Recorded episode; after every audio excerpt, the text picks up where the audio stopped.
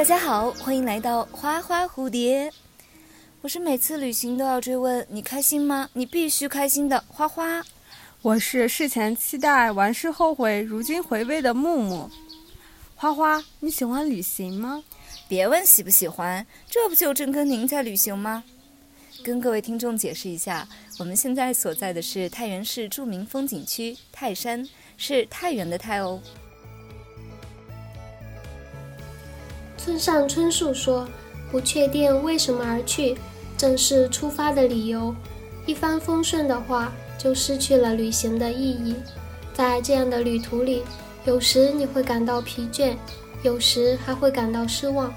不过那里肯定会有什么东西，那些东西也许仅仅是作为回忆收藏在心底，但有时也会在不经意之间塑造你的人生。”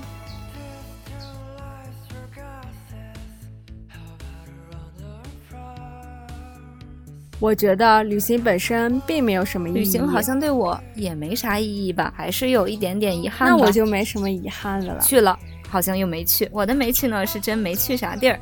你的没去呢更有意思了，去了钱没去。在这呼吁大家不要这么做。这跨的不是山呀，我听着这跨的是道德的鸿沟呀。是一把辛酸泪。妈妈，我再也不要这样旅行了。旅行一下省钱一辈子。大学的宿舍旅行吗？嗯。那怎么？那你觉得是没有争执吗？真想去。但好像又去不成。如果毕业旅行我们吵架了怎么办？就散了吧。要不怎么叫毕业旅行呢？毕业旅行到底有意义不过旅行的地方不要忘了就行 啊。但是我有刻意去回避，绷不住了吧？破防了。安排上旅行一下，快乐一下。默默，听说你有很多次旅行经历，那你觉得旅行的意义是什么呢？我觉得旅行本身并没有什么意义，我只是在这个过程中去放松心情，探索不同地方的风俗民情，并没有准备去探索它的意义。那么你呢？你觉得旅行有什么意义？第一次思考这个问题呀，估计是在高中的作文课堂上吧。我经常用一个地儿过腻了，再去另一个地儿寻找新鲜感这样的生动灵动的感觉去形容旅行的氛围。可好像在之后的旅行中，我并没有达到这种理想的状态呢。旅行好像对我也没啥意义吧。那我们今天就去探索一下，在我们的旅行过程中，到底有什么乐趣和意义所在吧？好呀，那我们先回顾小时候吧。小时候你去过什么地方呢？我人生中第一次非常正式的旅行，应该是在内蒙古吧。有呼伦贝尔大沙漠，你不知道了吧？是的，好像是呼伦贝尔大草原呢。反正就是沙漠和草原都有。你看我这小学的事情都不记得了，所以这个时期我整个对于旅行的感觉就是去了，好像又没去。那我好像也是这样呢。我小的时候去了湖南和北京。可是我现在并不记得了，我只能翻开照片，一张一张的看，才能回味我那次是跟谁去的，有哪些人，去了哪些地方。如果不说，我完全就忘记了。对我也有这样的感觉，小学的旅行都是模糊的记忆了呢。不过我说的这种去了好像没去，更多指的是我当时旅行的一种不尽兴吧，因为我是和亲戚一起去的嘛。总感觉在这个过程中，双方都有一点拧巴。什么东西你想去，但大人觉得好像你不能去，或者他们期待你做到的，你又没做到，总是在一种相互交织的矛盾中去体验不同的地区，还是有一点点遗憾吧。那我就没什么遗憾的了，因为我小时候。照相机很普及，虽然不像现在的数码照相机能拍好多张照片，但是我小时候已经能用那个胶片记录下我每一个景点，我和父母去玩的每一处场景，而且我小时候身高不够，还是免费游呢，多么美妙还又省钱的经历啊！天哪，这你口中说的没有意义，听起来却是非常快乐的意义啊！那再说说细节吧。到底是哪里哪个细节触动到了你，让你觉得这么开心，这么满足呢？我小时候爷爷想把他尸骨葬回到他的家乡长沙，所以说我们顺带的去了长沙和北京。长沙是一个很好玩的城市。我在照片中发现，我去了毛主席纪念馆、刘少奇纪念馆，嗯，完了还有张家界等风景区，而且还在我们老家的青山上玩耍。哎，听起来很有意思呢。那么在这里，我可想提出两个问题了。第一，你觉得这次旅行中，长沙给你留下什么印象呢？长沙的辣椒特别辣，根本不是普通人能吃的。那会儿我不是不吃辣椒吗？吃辣椒的能力也是后来锻炼出来的。但是当时我去，他们就会在我旁边准备一碗水，把所有的菜都要用水过一遍，否则他们那的菜我是真吃不了呢。哎，默默，我印象中你是不是还算半个湖南人呀？对呀，而且最关键的是，他们老家有各种各样很神奇的辈分。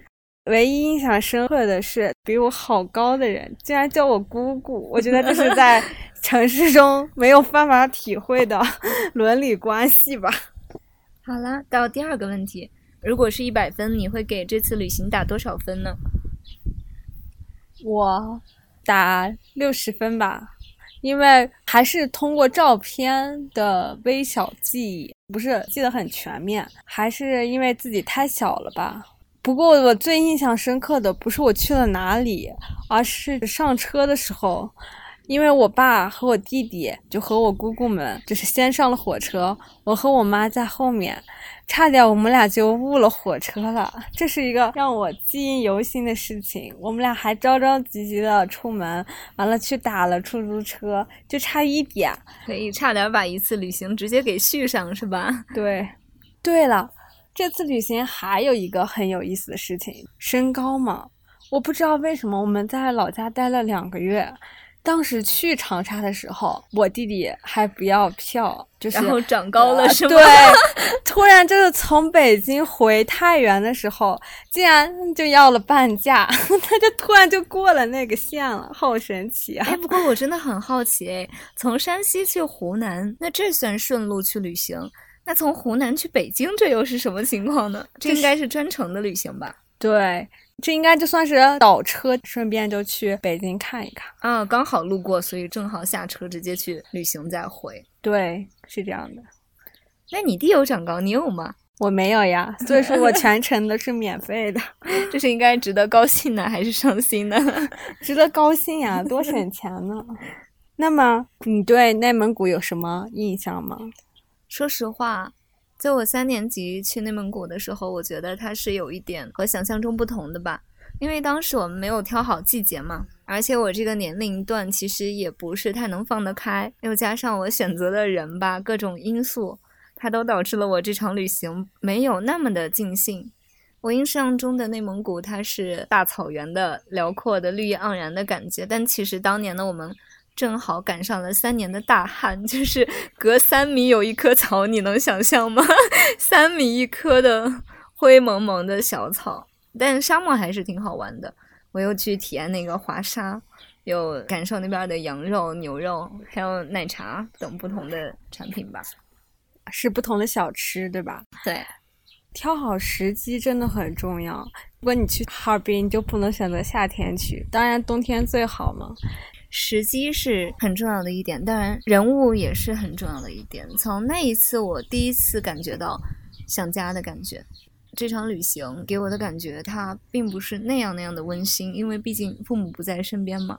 然后你是跟一个亲戚或者是年轻的姐姐，还有他的朋友们一起去，所以这个人员组成就比较复杂。说实话，大家很难去顾及到每一个人的感受。当时我感觉自己可能是被娇生惯养 坏了吧，所以并没有达到姑姑心目中的要求。我觉得也是在那一次旅行，反而让我们的关系不如从前那么紧密吧。嗯，就是身为一个小孩，姑姑没有什么特别照顾你，是吧？可能确实会有照顾，但它是不一样的照顾。可能你渴望的那个度是父母对你极致的关怀，而你姑姑能给到的只是部分，毕竟她还要照顾老人嘛。所以这也是特别难平衡的一个点，所以当时印象深刻的是，我还挺想去骑马的，但就正处于那种很腼腆但又很想去又不敢的情况下，没有一个人来给你这样鼓励，听起来挺矫情的吧？但还觉得如果和父母会不会更好，就总感觉有一条更舒适的选择可以去选吧。是这样的，我跟父母旅行过好多回，父母确实是能更好的照顾你，就所有的想法都可以跟他说，但是也并不是特别如意。对，那你青年时期去过什么地方呢？青年时期啊，我自小学之后呢，初中、高中基本没有去过太多地方。一是由于学业吧，二是当时的家庭条件也不太允许。父母都很忙嘛，没有时间，也没有精力去出游吧。但当时我记得印象很深的是零八年，啊，我应该也是在小学，又倒回到了前一个阶段啊。我妈妈居然说我们要不要去北京看奥运会，我当时是信以为真的。现在想来，好像那会儿去也是不太可能的。但我总觉得我妈妈是一个很敢想的人吧，她这样承诺你，你就会。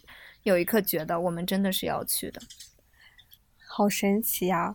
我人生中只去了北京一回吧，就是在我小时候，嗯，并没有太深的体验，因为都忘了。但是我青年时期当时去的地方挺多的，嗯，那时候那时候虽然家里没有什么钱，但是我就会和我爸爸妈妈一起去穷游，一个小小的面面。面包车拉了好多人，还有我的各种表哥，还有他们的父母，我们就一起整个山西的穷游，完了整个山西著名的景点。因为山西你知道吗，是个著名的这个旅游大省，它几乎每一个县市都有不同的那种著名文文化景观。我们就是嗯，沿着这个山西，整个把山西游了一遍。那还挺有意思的。这样对比起来，好像我的初中和高中就没有去过什么地方呢。但我印象最深刻的是和父母在一起玩，就是省钱。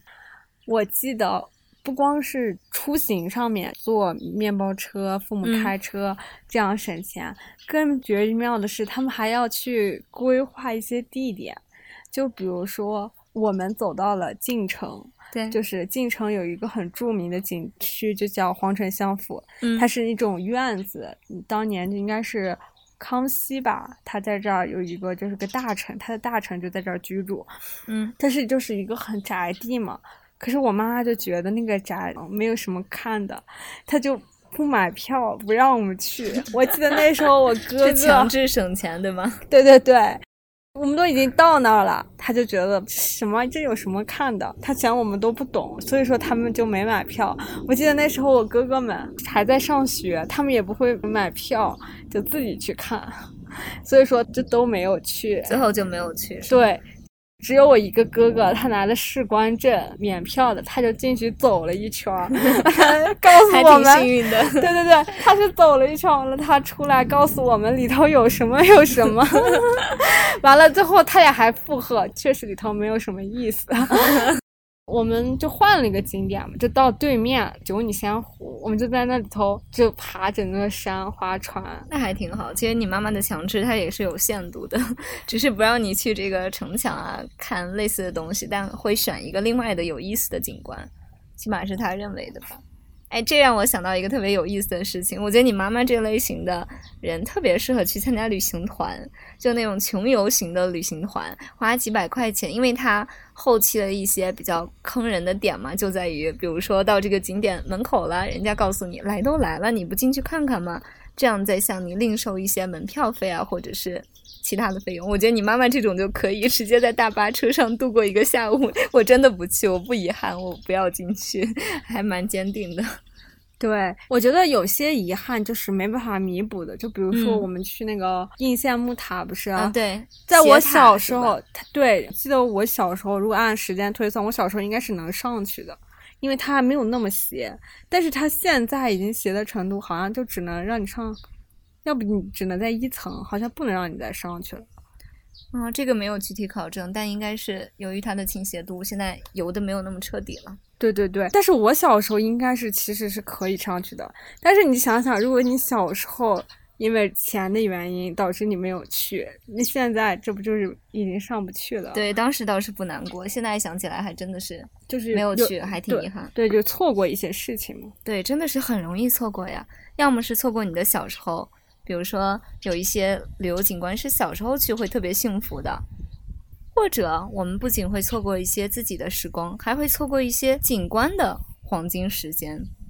比如说过几年它可能维修啊维护就没有之前那么好，还挺遗憾的。对，尤其是像这种古塔，真的是看一次少一次。如果是趁早去，对，趁早去旅行要趁早。对，我我还想起就是我奶奶她有一个旅行，她是和我姐姐一起去云南。云南有一个很著名的，就是一个古城吧，它好像就在他们去了之后给着火了啊。你有印象吗？之后着火的是吗？对对对，他们已经旅行完了。对对对，你虽然说觉得没有意思，但是你过后有些事情真的是转瞬即逝的，你没有看一种遗憾吧？嗯，可能我们经常会觉得，哎，旅行也没什么意思嘛，就是去别人过腻了的地方再去感受一下你觉得新鲜的东西。但是你真的没去的话。反而觉得那有没有意思呢？这你也无从得知了。对，万一它有意思呢？人好像总是这样，又丧又侥幸的哈。嗯，哎，那还挺有意思啊。这说起来，咱们的初中、高中、青年时期是真的没去呢。如果说幼儿园、小学时去了，好像没去，这会儿可是真的没去。我的没去呢，是真没去啥地儿。你的没去呢，更有意思了，去了钱没去，钱还在。有选择的去，对，穷游也有好多好多有意思的事情，这只是其中一方面，就是有选择的去某些地方，或者会带来一些遗憾。还有的就是，我记得我小时候，我爸爸带我去青岛的时候，一座山外头不是要收门票吗？嗯，我爸爸就找了当地的人，让他从就是旁边那个座山插下去。天呐，这跨的不是山呀，我听着这跨的是道德的鸿沟呀。对，嗯，是这样的，就是当时我小时候没有觉得。后来就越想越很危险，在这儿呼吁大家不要这么做。对，前一天是下过雨的嘛，嗯，你要从旁边的山往过翻，很危险。都因为是没有开发，就是不是楼梯的路嘛，是走的山坡，各种山坡，没有时间，嗯，对，没有防护措施，对对对，还挺危险。要钱不要命 的，所以说就是在这呼吁大家还是走正规渠道。真的，正规渠道一定是有道理的，它可能是限制你一些自由，但是为了保护你有更长时间的自由。对对对，我爸爸还可以在住宿方面省钱，就像我们游山西的时候，我们全程就是他认识的人。我们就睡他们家开的那个洗发店，多个朋友多条路。对对对，而且还有他之前认识人的一些家，嗯，我们直接就睡的人家 家的地板上，打地铺是吗？对，还有就是我们去青岛的时候，我爸爸为了省钱，我们就睡的地下室，嗯。还挺潮湿的哈，相比山西，尤其是在夏天。对，又潮又湿，而且还有一股霉味儿，尤其是在地下一层特别明显。我们三个人挤在一张床上，好辛苦，真是一把辛酸泪呀。当时为了省钱，不是那样插过去，就会毁了我一双白鞋，那双鞋全是泥。等我们到宾馆去刷的时候，那双鞋根本就刷不出来了。天哪，真有意思！用潮湿的房间换来了一双鞋的钱，就省出了一双鞋呀。没有省出来，平等了。对对对，省出的门票换了双换了双鞋。但你这个鞋新的，好像听起来还挺还挺划算的。不过你的体验感就差一些了。但当时我觉得小时候应该穷游也是很有乐趣的吧？像你真正的住到别人的家里。或者是别人的理发店，可能会感受到更真切的风土人情吧，就人家是怎么过的。再另外说明一下，我爸爸的朋友是真多，确实确实，像我就只有您一个，去一个泰山，我们都得 沿路坐公交来。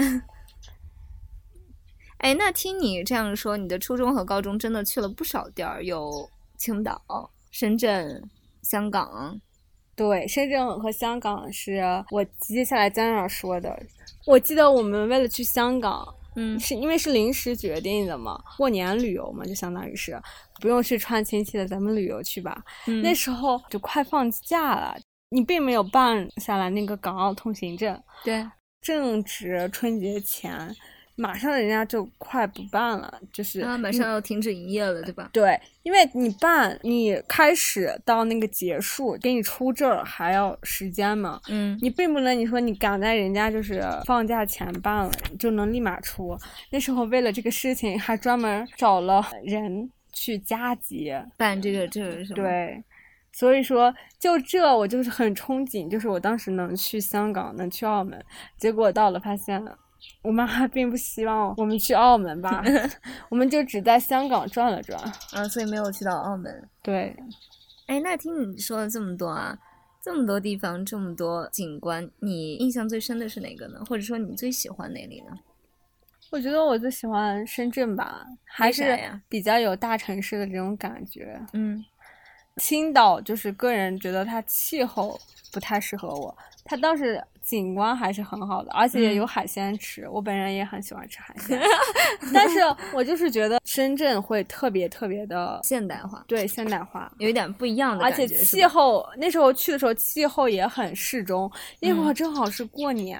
可是深圳却是春天，特别舒服。嗯，四季如春的感觉。对对对，这时候我们这儿冷哈哈的，然后到了那个地方，一下就很温暖。重新进入春天啊，对我突然就觉得那个北方人冬天特别喜欢去那个海海南度假我觉得是很有道理的，因为对对但是那会儿真的是特别温暖，嗯，而且都是绿色的。环境的温暖让人也温暖起来。对还有正值春节，刚好嗯是这个氛围就上来了。包括我自己想去北京，包括想去上海，也是同样的道理。我比较想要去见到这种一线城市，它和我们这种 二线城市有什么样的不同吧？想去看看到底繁华能繁华到什么程度，就是这样一个很朴素的梦想。对，但是相比起来，就像香港也算是一线城市嘛，嗯但是它给人感觉就是太过于拥挤了。嗯，确实，我有听说香港的建筑是比较挤的，尤其是楼与楼之间，它的那个呃呃间间隔是很紧对，的，就会给人一种很压抑的感觉，而且这个楼特别特别的高。对，包括台湾也是这样，台北 会嗯会比较挤，就四四方方的感觉。对对对，所以说体验感并不好。所以说当时在两个比较现代的城市，我还是会更喜欢深圳一点。嗯，那你在香港有什么奇妙的经历吗？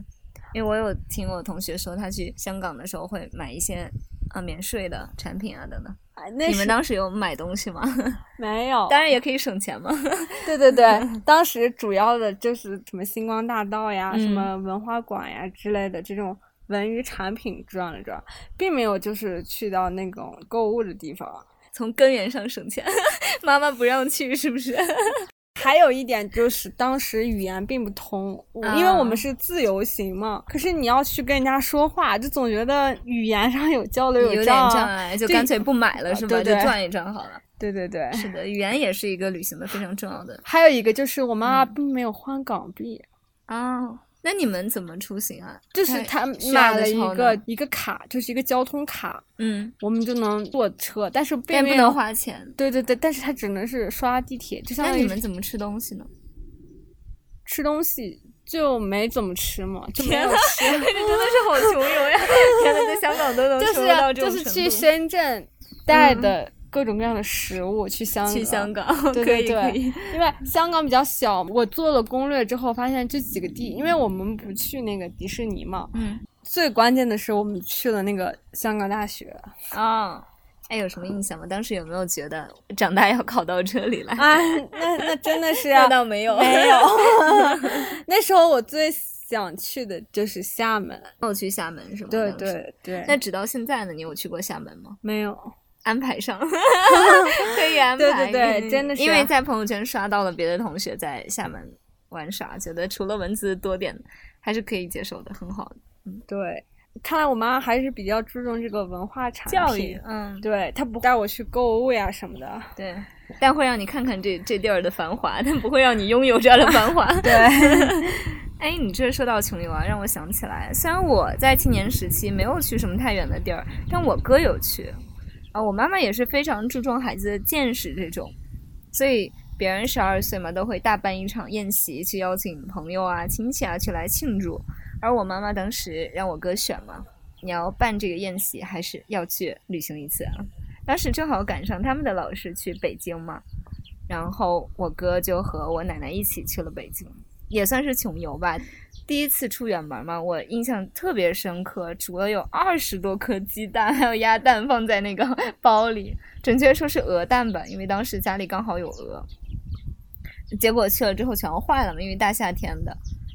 然后还有一个特别印象深刻的是，当时他们有买一些东西回来，但买都是相对便宜点的。小孩嘛，喜欢吃那种彩色的豆子，所以我对那个时间段的印象是非常深刻的。因为每天下学回到家之后，老人就会把那个彩色豆子分出一部分来吃。然后我觉得可能吃了有一个月吧，就是很久很久，你们一起去分享那一点点东西。真的是非常五彩斑斓的，而其实放到现在，你再去北京，再去买那些东西是没有那样的味道的。你确实是带鸡蛋，我就突然想起来了，就是我们去青岛的时候，就是坐的绿皮火车，真的是特别慢，要坐两天的那种，真的好慢。对对对，像我妈妈就带了鸡蛋、玉米，是不是有泡面？当时我妈妈不准吃，让我们吃泡面，家是不吃泡面的。对对对。当时就是带了鸡蛋，是不是？啊，对，饼干，对，还有那个面包，嗯，各种矿泉水。就是你首先你还没有去，你先背一 包东西，背好干粮再去战斗。在那个火车站、火车上吃，嗯。哎，就跟那个露营似的。对 对对，是准备好的所有东西，好像要去野餐一场。就这城市是我的，我有自己的家，只不过我是一个移动的点。对我会带着我家里所有东西去，就恨不得都搬上。那你现在对于这种现象怎么看呢？比如说，你现在有一个机会去到别的地儿，你还会想要说，我为了省钱去提前带好很多吃的喝的东西吗？我不会提前带吃的喝的，但是我希望就是。能把它全部都游完，嗯，就比如说我要是去北京，就北京所有排上名榜首的这些景点，我都要去玩，彻底打卡型选手。对对对，嗯，我也是这样。我一开始不觉得这个是个很重要的事情，我后来是和同学们出去玩的时候，我才发现他们真的旅游只是为了拍照。啊，对，也有吧，对对对，但也有的同学也不一定是拍照，但就是 个人的旅游习惯不同。对对，我也会发觉。好像有的同学更去呃接受，咱们就闲散的逛一逛，好像我就住在这个城市，我今天下午出去逛趟街这样的感觉。而我就是死命学打卡选手，所以这也是为什么能和您出现在这里的原因。对对对，是为了体验，你必须就把这个城市的所有景点都要逛完。对我也有这种感觉，嗯，而且还有一就是，如果和我妈妈出去的话，大部分情况下都是坐公交车，嗯。就很少很少能打车，宁愿走，他们都不打车。还是穷游嘛，就能省则省。对，但说你省吧，你其实还去了很多地方。对对对 对，只有省下来才能去很多地方。对对对，还挺有意思的。对，啊而且最关键是我，我记得我和我妈去爬那个泰山，就是五岳之一嘛。为了省钱，因为它那个山特别高嘛，如果你看那个日出，对。你为了省那个住在山顶上那个住宿费哦，住在山顶也要钱的呀？对啊，我以为是席地而躺就可以了。也有人嘛，也有人这样。我们为了就是不要这样，我们半夜爬山，爬上去真好看。对对对对，我我们就是那天晚上的九点到了那个地方，完了再到那个火车站九点，但是到了那个景点是晚上的十点多吧，完了一直爬。幸好我妈还大气了一回，就是 大气了一次难得的。对，好像是坐了一个那个大巴车，拉到了山腰上，是吗？也没有到山腰，但是也有那个五分之一吧，拉到五分之一，爬了五分之四。不，那个山太高了，也没有那个很高的那种缆车可能是妈妈不再年轻，体力不够，这个 足够的好，不然再往回倒个五年，你这车你都别想坐。对对对。对。确实也有看，如果在这几个小时能爬上去啊，有规定时间对不然把怕日出错过了，对对，那时候去的时候就正好就是天亮了，恰恰好 就宁做五分之一都不能做那五分之二，只要我们还有一口力气，就必须爬上去。所以你说省了，一直在省钱，省了这么多钱，他到底去哪里了呢？我好好奇啊！可是去的地方也多呀。对，就用来延续下一次的旅行，是吧？对那很有意思啊。哎，你这让我想到了我在大学前嘛，也有一次旅行是去到了北京，这是很神奇的一次旅行。为什么非要提到它呢？是因为我们当时报了一个团儿，可能你对这种旅行团应该没有太大概念吧？因为我们全都是那种自由行，嗯所以说你基本没有参加过旅行团吧？没有。啊，像我们去北京的时候，刚好是我高考毕业那年嘛，我们选了一个特别特别便宜的团，还是坐飞机呢。我们当时觉得应该有诈吧，但是我和我妈妈像这么精明的人，应该 不会在那种面前动摇。结果去了之后才发现，那个行程特别的满，就是三天嘛，各种景观，那真的是玩命打卡的状态。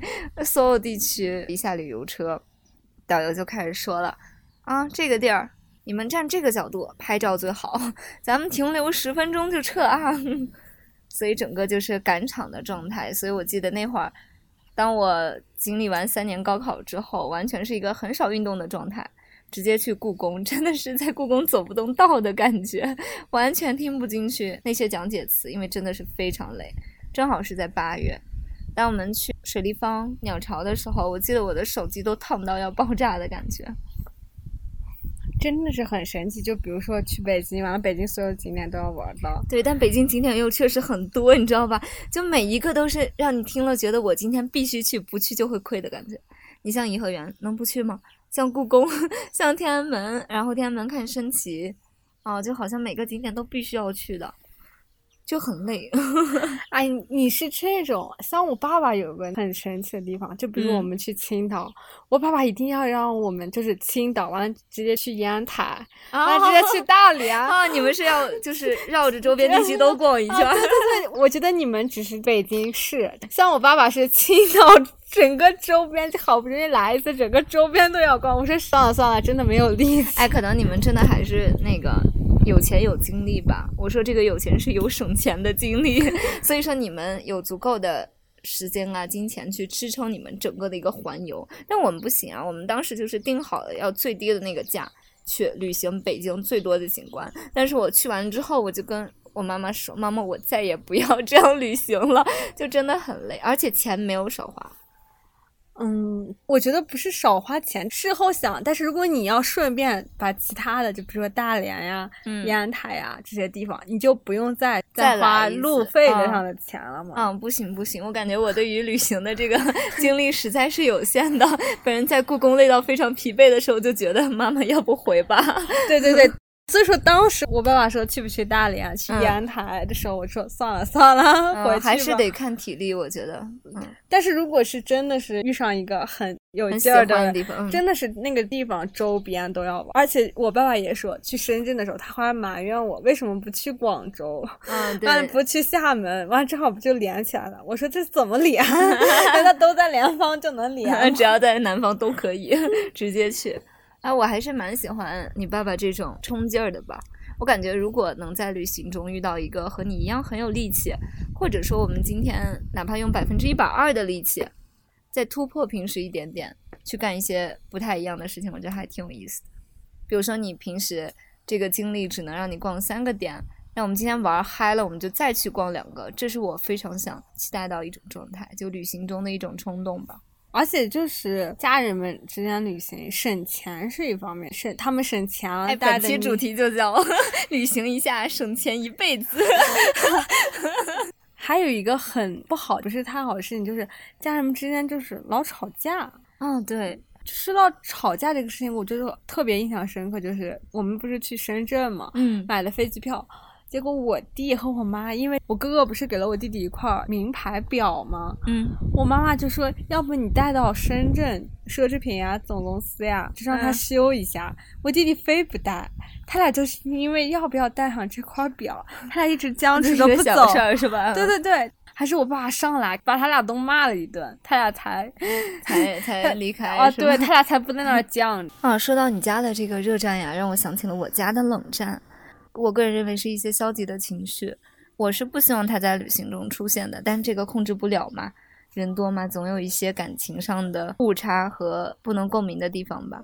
就好像我们去一个小的地方，这个天气稍微有点热，或者是买票时间稍微有那么一点点长，可能你的父母会突然嘴边蹦出一句：“早知道不来了也没什么意思。”哦，这个时刻我就觉得天呐，我为什么要在这里？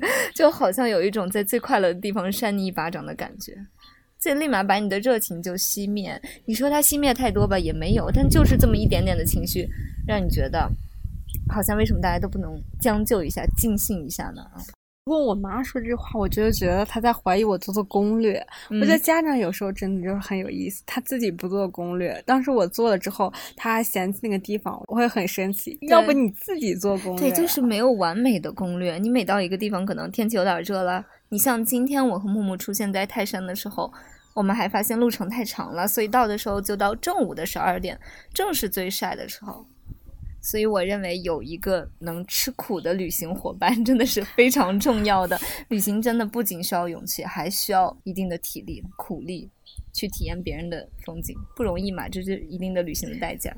但是也千万别遇到我爸爸那种，要去一个地方，整个周边都要去。哎，那还蛮好的，我还蛮喜欢的。我经常还但是真的特别累，你就不知道你为了游这个一天，你真个每天都在走，得拖着很疲惫的身躯再对再去感受别人的风景。是这样的。对，那也不行，得也得有个度。嗯，这就是和家人之间就是会有一些就是争执嘛。下面请欣赏萍萍带来的吉他弹唱《旅行的意义》。你看过了许多美景，你看过了许多美女，你迷失在地图上每一道短暂的光阴，你品尝了夜的巴黎，你踏过下雪的北京，数尽书本里每一句你最爱的真理。却说不出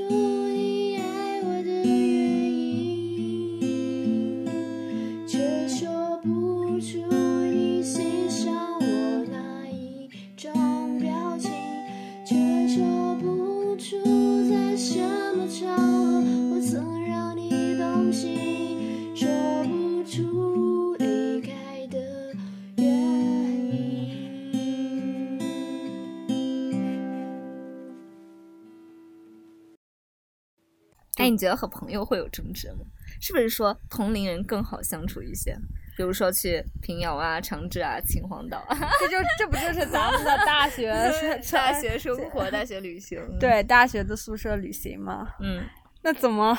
那你觉得是没有争执吗？哎，我觉得如果说用真的没去，或者是说人去了钱没去去形容我们青年时期的旅行的话，那大学和朋友的旅行就是真想去。但好像又去不成，就这种感觉，它是非常拧巴的、非常矛盾的一种状态，好像每次真的都有吵架哎。嗯，真的是，但是最后总能顺顺利利的走下来，对，也是一种咱们的一种能力吧。能力，我们好像都是越吵越想去，或者是越吵越不想去，结果到最后还是去了。这样细数下来，其实我们去过的景点真不少啊。对，在大二的十月吧，我们去了平遥，然后在大二的六月份，嗯，我们有去到长治去做暑期社会实践，去观察一些晋东南的曲艺文化现象。然后在大四毕业的时候，当然也是一场激烈的争吵、激烈的角逐之后，我们去了秦皇岛。不是还有那个嗯名句吗？嗯，如果毕业旅行我们吵架了怎么办？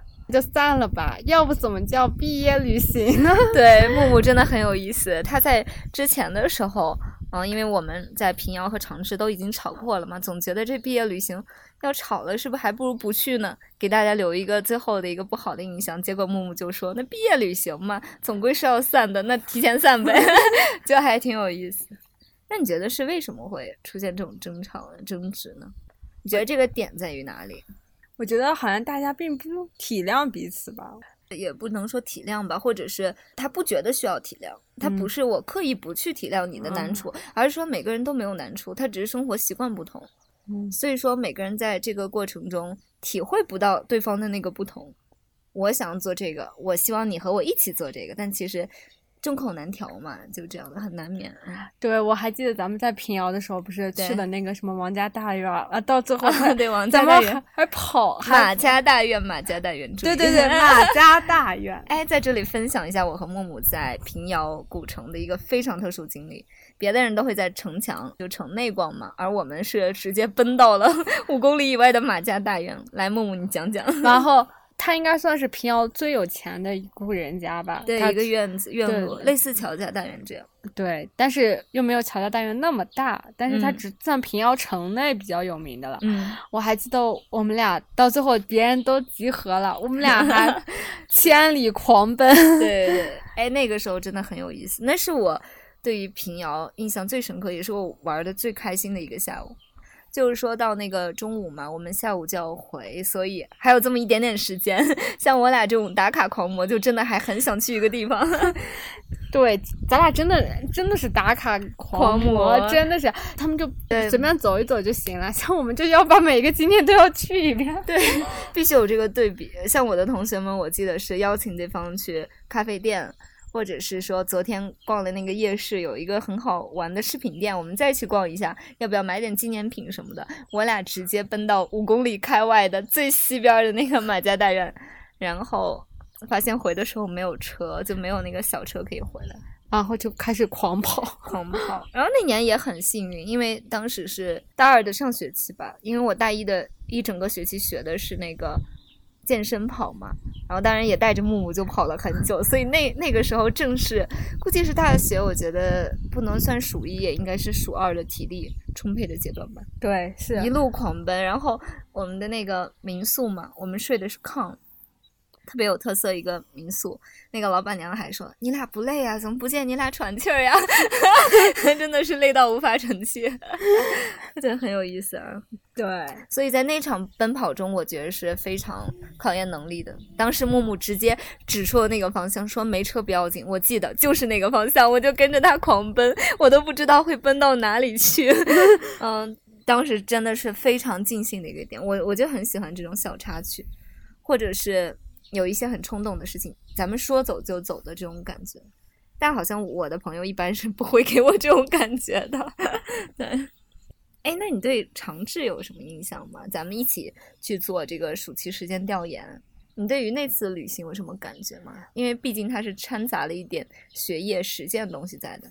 对，如果是平遥，就给我感觉像县城，但是我觉得长治真的，我觉嗯得和太原真的也挺像的。啊，对，挺就是挺非常近的、临近的一个对，市，而嗯且是这种感触呀，还有这种文化呀，就好像用的东西，对，从一个地方品牌啊换到了另一个地方，就很多东西都很类似，只是换了一个街道在生活的感觉。对，而且我感觉咱们朋友的亲人嗯，做的那个菜也相当的好吃。对对这是嗯旅途中唯一让我觉得在食物方面特别特别对，有意思的一个。所以整个在平遥、长治和秦皇岛，我们宿舍的三次旅行嘛，我觉得在长治吃的是最舒服的，对，就是他端上来的过油肉啊、鱼香肉丝啊，就是你很喜欢吃的那一种，你就不用说，它就很好吃，然后还是免费的嘛，记得嗯，咱们一个舍友乐乐去请客，我觉得是很温暖的事情。嗯，是这样的。如果说吃的就最好的，就嗯绝对是长治，嗯，非长治莫属。哎，但炒的最有味道的也是非常之莫属，你记得吗？就是我们在平遥啊、秦皇岛啊炒的都是怎么省钱啦，谁去谁不去了这种个人意愿的问题。我们在长治炒的是学术的探究，对，就是这个剧团，我们已经采访了上党梆子，那这个浪子剧团咱们是去还是不去？它有没有什么学术的研究价值？当然是有的，就是我们个人认为嘛，占比大不大？就很有意思，特别严谨。对对对，对，而且还有俩就是其他的同学嘛，其他男生也是我们这个队的，我们一起去唱，还很有意思。那你觉得秦皇岛呢？因为这个毕竟是毕业旅行嘛，而且是距离咱们最近的，也就一年前的这个时候靠前一点点。你觉得你对于秦皇岛这个地方有什么样的感触吗？我觉得这个感触是，这个是我唯一一次和别人吵，啊，前头的都是他们他们吵，嗯，对，很有意思，真的这回真的是把我放置其中了。嗯。可是后来我一想，其实就没必要吵。但是最后通过这一架，然后让他也去了，呃，我们也觉得很开心。嗯 但是后来就想想，确实自己的态度不是很好，需要纠正。对如果我想让别人做这件事情，我不能用我那种表达方式。对，也是一种成长吧。对，我觉得很有意思，是咱们想到啊，一个宿舍去旅行吵架，更多想的是，比如说咱们在这个旅行中呃有一些什么事情你不照顾他的感受啦，这样吵起来。但这个很有意思，是在去之前吵的，而且更有意思的是，我们吵的是去与不去，竟然能够因为就是我们到底去哪个地方而吵得不可开交。关键是我们已经在哈尔滨啊，包括青岛，南对海南，就各个地方经过一系列的筛选以及省钱的规划之后，选出了秦皇岛。大家居然还能吵，就很有意思。默默给大家讲讲吧，你们具体在吵什么？这个其实是我没有体谅别人的难处嘛。旅游其实是一个花费的项目，就是很要花销挺大。对我没有体谅别人，有人愿意出这个钱，有人不愿意出。对，而且这个秦皇岛并不是一个就是比较大众的一个著名的旅游择项目。嗯，它它确实很好，但是在当时那个情况下，因为我们是五月嘛，它也并不属于一个应季的时候，不属于最佳的季节。对，嗯，各种条件吧，促成咱们会背负很多嘛，毕业了，找工作呀，挣钱呀，家庭呀。对，正好在这个转折点上，你好像很难去实现一个共鸣。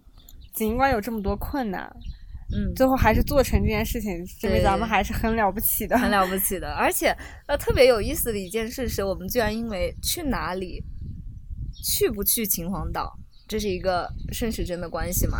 先说去哪儿，从一堆地方筛选出来秦皇岛，然后呢，既然咱们是一个反复，那到底是去秦皇岛还是去别的地儿，一直在这样一个疯狂的跳跃。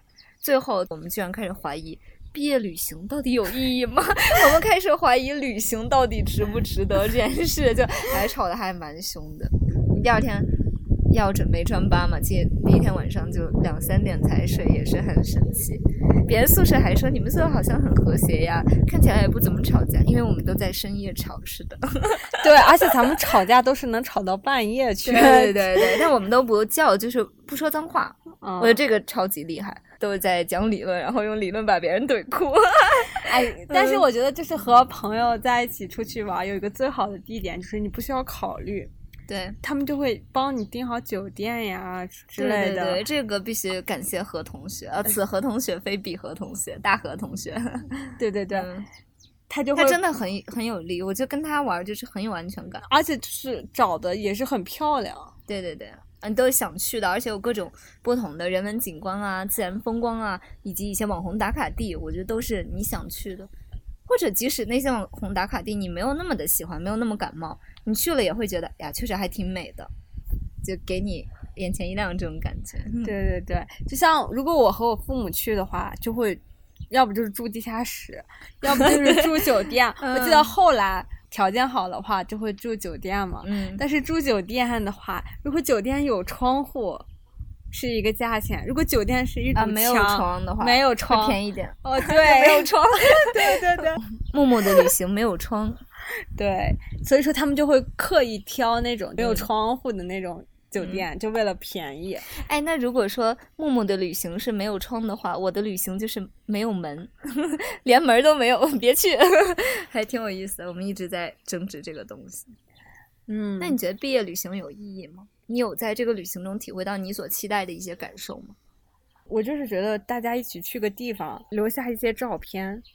很有感触。对你后，嗯你就当时没有觉得，你后来翻一翻，对。你你就觉得是不一样的。对，我觉得即使当时你再觉得自己玩的不尽兴，或者是大家不是完全步步调一致的，当你十年、二十年回过头来再去看，甚至是当你一两年之后，你都会觉得好有意思呀。对对对你，不去是真的遗憾，去了不一定好，不去一定难受。对对，主要是主要是这是最后一次咱们聚在一起了嘛？你嗯看现在分开了，就算你想去什么地方也有机会。就很难凑齐。而且我记得秦皇岛的那个民宿真的是很漂亮，然后有它是一整套民宿嘛，上下楼，然后我们分住在不同的房间。哦，这个也很有意思，大家会各自选择自己合得来的伴侣，然后然后也是在努力的克制这个矛盾的产生，真的很很微妙，很有趣，很自然。就我们四年已经相处到这个习惯中去了啊，你不觉得有什么感觉啊？他嘛就是应该和他住的，就这种感觉，很有意思对，而且咱们嗯不是还吃了火锅吗？对，那个火锅是我觉得特别温馨的，我就记得好像我们一直在洗锅什么的。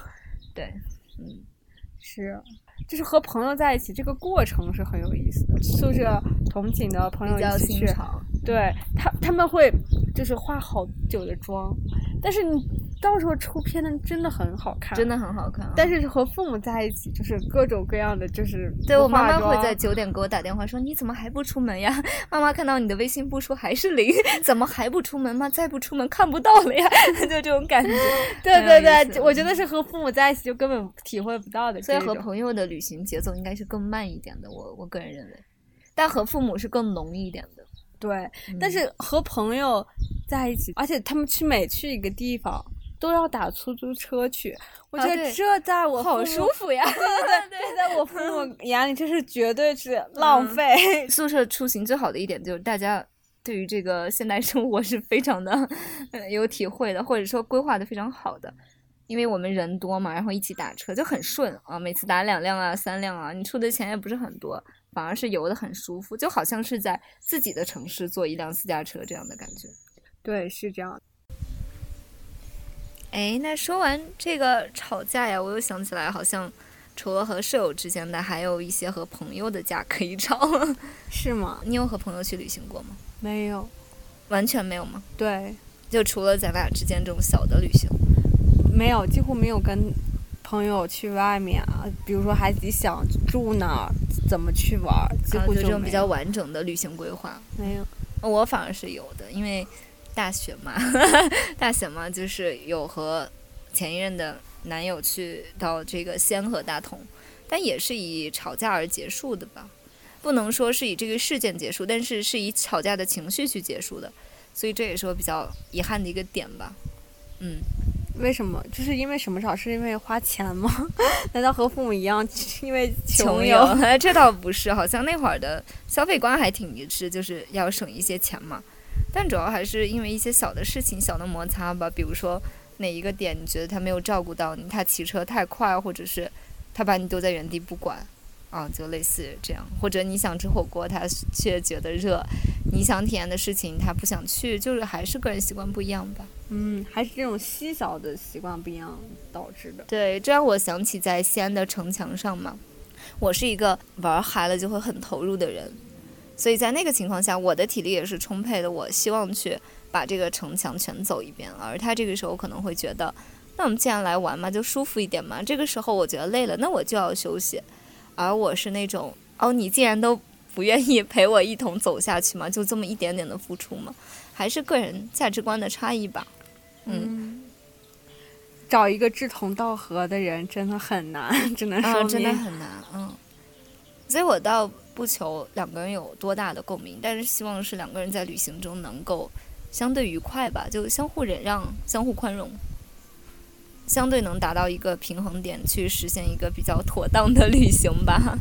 不然真的回忆起来，你会觉得还是稍微有一点不愉快的吧。嗯，我会在大晚上因为吵架嘛去 A A 所有的 消费，就具体到脚的那种，就是几角几分这样，很有意思，很微妙。嗯，那还有别的吗？别的应该也是有一些的吧。我觉得年轻人或者是你单独和异性朋友去旅行，可能就是更有一些私密空间吧。好像是你们从一个城市来到另一个城市，从旅行上整体去观察对方。那谁做规划呢？当然是我呀。啊，其实我也是不太想做，但是他也懒得做，所以就是各种都磨合不到一块儿去。就你想要规划，他想要走到哪儿算哪儿，但可能这样你会觉得，是不是会错过一些景观？比如说我们刚去的也是这个五一假期嘛，人也比较多，有的景点不开放，有的限人，嗯，所以就很难。嗯，过去这么久的时间吧，应该有两三年的时间，很少再去回忆这两场旅行吧。好像可以去抹灭掉一些和他的印象，和他走过一些印记不过旅行的地方不要忘了就行。啊。但是我有刻意去回避，就其实西安是有很多名校可以考的嘛，但我有觉得，一方面是你们之前去过这个地方，当然还有更重要的一方面是，我觉得它和太原比较像嘛，啊，所以我个人旅行还是包括求学，还是更希望去到一些非常不同的地方。是的，嗯诶，我其实还有和闺蜜旅行，你有和女生朋友们？也没有是吗？没有，我们几乎都是和女生不能出出省。啊，我觉得这应该和我父亲有关。就算就像我想，就是我心血来潮走，咱们去玩吧。但是我觉得我爸爸就会各种各样的安全。对嗯对对，而且最关键的是两个人，如果是人少的话，人多就像咱们七个人吧还好，如果是两个人的话会紧张吧？嗯，那你有憧憬过吗？哦，没有，你觉得如果你和一个非常好的朋友，两个女孩儿去旅行，会和一个宿舍去旅行，或者和父母旅行有什么不同吗？我觉得很不同。就如果是嗯两个人的话，你需要承担的更多，做攻略呀，你会做的更多。如果是七个人的话，你就会很舒服，你就走就行了，跟上他们的那个安排。对那个而且你的情绪会更浓更密，因为整个全程三天你们是完全都处在一起的，哪怕是好朋友，可能之前也没有一个经历说完全在一块儿。对住在嗯一起啊，对对，吃在一起这样也难免会产生一些矛盾，所以有时候是很契合的。比如说你们去哪里，我们的游玩的情况就是说一个简单的旅行，就好像是下午出去吹吹风这种感觉，所以也不着急。但真的有一些细微的矛盾的时候，你能感觉彼此都在退让，但彼此都好像没有那么舒坦，对，就很微妙吧。女生之间的这种，嗯，就是如果你出远门的话，肯定会有对对。这种情况。啊，因为印象深刻的是我们在崂山的时候嘛，在青岛崂山，就还是我当时太小不懂事吧，我现在都觉得这个事情是我做的不够妥当，因为我当年嘛也刚好是那个在大一的下学期，就参加了一整年的这个跑步啊锻炼啊，就深感这个运动的妙处，我就觉得好像大家都应该这样。啊，因为我当时只认一个死理儿，就是说运动很好，所以大家要运动。但其实有的人他就是不喜欢，有些那种特别好的东西，不一定是你真正会实现或者真正去偏爱的。嗯，还是要理解别人的不同吧。所以我当时可能就会不自觉的，虽然也在克制，但是还是会表达出，哦，你的体力好像不太行这个样子。我觉得这其实是不太应该的。对，嗯，那但是你们玩的好吗？你觉得两个人在这个过程中开心吗？呃，我觉得是开心的，是舒缓的，没有那种突然的极致的猛烈的开心，就是突然高兴到不行那样。但是整个就是一个呃平平缓缓、舒舒服服的状态，也没有太大的争执。那结束下来，两个人对此次的这个评价是怎么样嗯，的？评价是他脱单了，因为我们在最后一天的时候回的时候嘛，就在酒店，然后聊了一整晚。当时我年轻，特别 无知无畏嘛，就他当时也是可能有几个追求者这样，然后我就顺口一说嘛，说那个要不试试嘛，不尝试怎么知道呢？就也不要害怕失败嘛，越挫越勇。然后结果回来的时候他脱单了。嗯，我想起来和朋友还有一个点就是，你会感觉到人与人之间的微妙的差距，或者是说显著的差距吧。咱不说微妙，当时因为我是在那个本地求学嘛，而他是在另一个城市，我就会明显的有一种，哎，好像我都没有出过远门，我第一次乘地铁。就所有的规划什么，我觉得主力都在他那边，而你是很难去适应这个旅行的。嗯，人家已经有这个出行的经历，而你是第一次，所以总感觉别人要始终照顾到你的感受，这一点我觉得还是没有那么的平衡吧。嗯嗯，就也和时机有关吧，可能就是别人已经体验。那你和那个阿姨玩的愉快吗？像这样突然的一个情感的促进，嗯，那个阿姨老公吧是开那嗯个美术培训班的，哎，还是 朋友多路多。他就召集了就是很多小孩儿，完 了去啊一个山，他们去写生。我画画特别差，我就跟上他们。我其实我们两个是高一，他们剩下的小孩都是小学的，我们就陪着他们。完哎，了就那还挺好玩的。去那个农家乐吃啊东西，他们其实就像一个夏令营一样。我还和小孩睡在一起，那个小孩一直嗯叫我姐姐，能看一下你的手机吗？天呐，我觉得那个反而很好玩，我很喜欢这样，你就是像朋友或者是老师的角色去和小孩一起融入进去。对，嗯但是那个阿姨的女儿很会画画，因为他们本来就是去那个山上写生的，这样显得你有点格格不入了。他们画石头、嗯画树木、画山，你想想啊，我拿个你画那个线条，对对对，我觉得我连小小孩也没画过。所以我们的名字只敢叫花花和木木，我们的头像只敢用卡通型的。然后那个阿姨还评价我的作品，你知道他们笑死了。他他他有说什么？他就觉得这个、嗯这边不够突出，不够细腻吧，嗯。很委婉了，高情商不够细腻。还有一件是，那个山上有猴子，你知道吗？哦，我这个还很少见。哦对对，那个山上全是猴子。我买了瓶饮料，猴子就拿走了。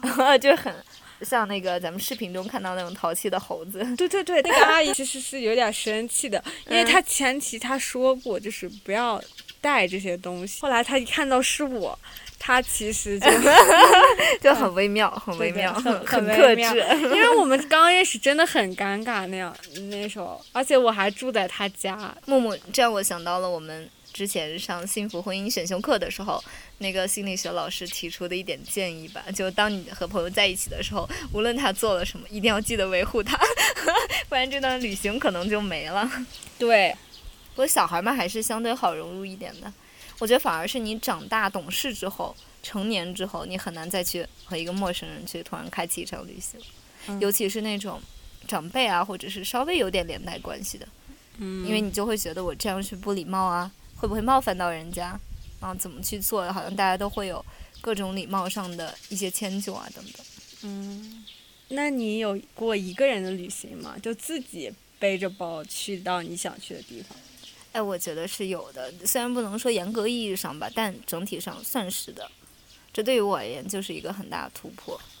我从小就觉得我是一个特别害怕孤独或者特别喜欢人群的一个人，但后来细想来，包括我平时现在的日常生活，我独处时间还是挺久的。我是那种一直吵着要和别人一起去，但是奈何没有合适的时间和合适的地点，所以只好自己去生活的人。研一的时候有在北京待过五个月，自己在生日前就非常想家的情况下去到了北京的一个万达，结果去了之后嘛，你知道为啥吗？那个呃售货员姐姐还跟我说，为什么你来北京要来一个我们整个市里面最破最小的一个万达呢？可是我没有想那么多，可能就是因为那个地儿我去过。万达太原也有，所以这可能是一个情感上的连接吧。有一瞬间仿佛是在自己熟悉的舒适圈游走的感觉。我只听出来北京好多万达呀，太原就一个。我不知道具体的，反正我去的那个是不大的，应该是还有更大的。在那次旅行中去万达，给自己挑了一条生日的裙子嘛。我只是觉得，如果你在北京读书，在北京玩儿，我觉得很好的一点就是省下了住宿 费。又是钱离不开钱，三句离不开。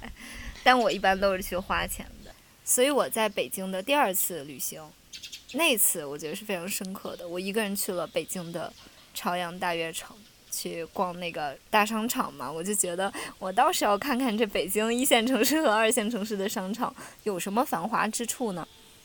所以那个时候，我觉得算是需要一些勇气吧。你一个人去进到那些你消费不起的店里，去和别人交流，因为你一个人嘛，就需要克服掉各种的恐惧，随口就要应答的，随时都有可能和你讲话，甚至在路上遇到的。剪发的推销都是有三四场的，就是你好像是在闯关的感觉。对，还是得趁着年轻多出去旅游。嗯，所以其实我当时看到那些奢侈的东西啊，或者是离我很远的东西的时候，我心里没有太大感触的，因为我觉得咱就是来这个繁华的地方去体验不同的嘛。反而让我感触最大、影响最深的就是，我不小心走进了一个火锅店。其实我是想去别的店去吃东西，但没有看清楚那个招牌嘛，就进去之后，服务员突然来问我要点什么，我突然觉得我好像也没有等朋友，然后一个人吃火锅就，呃，突然很难受吧。那个时刻觉得好像真的这个情况下。唯一在这个商场里唯一的一个活动，我真的是需要想要有一个朋友陪的感觉，嗯。嗯，如今由于新冠疫情，我们已经很久就没有出去旅行了。那你觉得这个疫情给人们带来的影响是什么呢？我觉得这个问题比较大吧，但是疫情确实会给我带来一些真切的感受。我最想说的还是趁早吧，干什么事情都要趁早。如果你有这个旅行的计划，但是小范围之内相对安全的可以实现的，那还是尽早去去吧。因为很有可能，当你真正想去，有钱又有时间又有精力的时候，可能它这个条件不可抗拒的因素又会出现，所以这是很难平衡的一个事情。就好像我们经常在感叹，你看我们现在这么有时间，都在家乡，距离又这么近，这么方便，可是由于疫情我们不能出门。但我们是否反过来想，这个时间或者这个距离是怎么产生的呢？是不是由于疫情我们去不了学校？所以它其实是一个相互矛盾的一个点，事情很难各个条件都达到完美吧。是所以还是尽早去，嗯。那未来你有什么想去的地方吗？未来的话，我感觉我个人还是一个比较感情 用事的人吧，就是可能我更想去一个地方，会是因为某些人，嗯，所以未来可能想去杭州吧，去南方逛一逛啊，有机会的话也可以去贵州了。就像我我觉得吧，我想去的地方很多，我想嗯。体验不同类型的东西，比比如，说我没有体会过蒙古的草原，对，像新疆的那种少数民族风情，还有嗯西西藏、嗯，云南，我感觉这些都是不一样，我就想体验这种更远的、更不同的地方。对，就嗯。民族呀、风情，但我好像更想要去接触不同的朋友，就是这个人他会让我产生一种我想去这里的感觉。我真的很想要一种你有朋友在这个城市，朋友带着你去旅行，就有一点代入感吧，沉浸式旅行吧。对，还有一个就是我特别想带我爸妈去国外旅行，嗯就像我奶奶，她在嗯很大年纪，九十岁，就是八十多岁的时候，她就去去了日本。天呐，也是很厉害啊。，对，那时候海关都要他签那种就是书，就说如果就是发生了什么事人身是意外，对，是你。自己的责任。嗯你有去过日本吗？我没有去过，但是我嗯奶奶就去了国外，嗯就去了，就就体会了各种不同的这种啊，那还是很，我觉得是很有勇气吧，也很敢尝试这件事情。对，在生命的尽头，或者不能说尽头，就最后阶段，去体验更丰富的东西。对，是的，是嗯跟国内完全不一样的东对西。对而且我奶奶这是我们之中最先有护照的。很潮流。对对对要你这么说的话，让我想起了我的爷爷，他呃有去到过朝鲜，我觉得这还是挺有意思的。嗯，老人家能去国外，对，所以说我也希望，就是在我未来能带我爸妈，不仅是国内玩，也可以去国国外就逛一下，是吧？我觉得还是挺有必要的。当这个疫情稳定的时候，去看一下不同的文化嘛，因为毕竟又是我们英语生也怎么也要抖露两手。爸妈花的八千块的学费打了水漂，去了根本翻译不出来这个汉堡包还是牛排。那是还是蛮尴尬的。对，那所以说，你觉得咱们下一站的五台山有可能实现的吗？有可能安排上，可以安排吗？可以可以去五台山求个好姻缘，求个好学业，求求个好工作 是的，是的，对。佛祖会不会觉得咱们要求太多了？直接说下半辈子幸福就得了。那也不至于了。所以节目最后啊，木木，我想再来问一问你，你觉得旅行的意义是什么？我觉得旅行其实，省钱，省钱，省钱，省钱，说三遍。而且你真的是经历过很多与别人就是交流呀，与父母之间的交谈呀，还是在这个过程中的体会，真的是你后来当时不觉得，你后来回想起来，你才觉得真的这一切都很珍贵。嗯，就算哪怕是就是穷游，哪怕就是很破烂，你当时嗯就觉得，但是你现在回想起来，也是个很很独特的。体验。嗯，所以你可能对于旅行的感受更多的体会是，去接触不同的生活吧，去和家人啊朋友有一些不一样的回忆。嗯嗯，我呢也是类似的想法，没有太深刻的感触，但我总觉得多出去走走是好的。你可以接触不同的朋友，或者也在一直寻找一种令你舒适的生活状态。你知道这个地方或者是这种生活状态是你喜欢的，是一个打开思路的这样一个地方。嗯嗯，那最后，让我们再一起说出我们的标语吧：旅行一下，快乐乐一下。节目的最后，让我们一同欣赏 Voyager 带来的吉他弹唱《外面的世界》。在很久很久以前，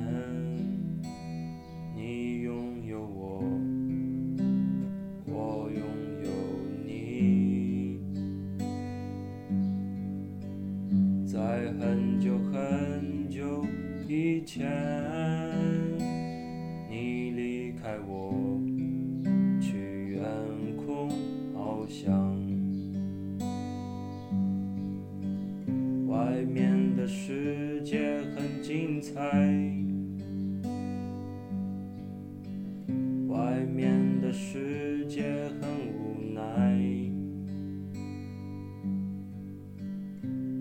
觉得外面的世界很精彩，我会在这里衷心的祝福你。每当夕阳西沉的时候，我总是在这里盼望你。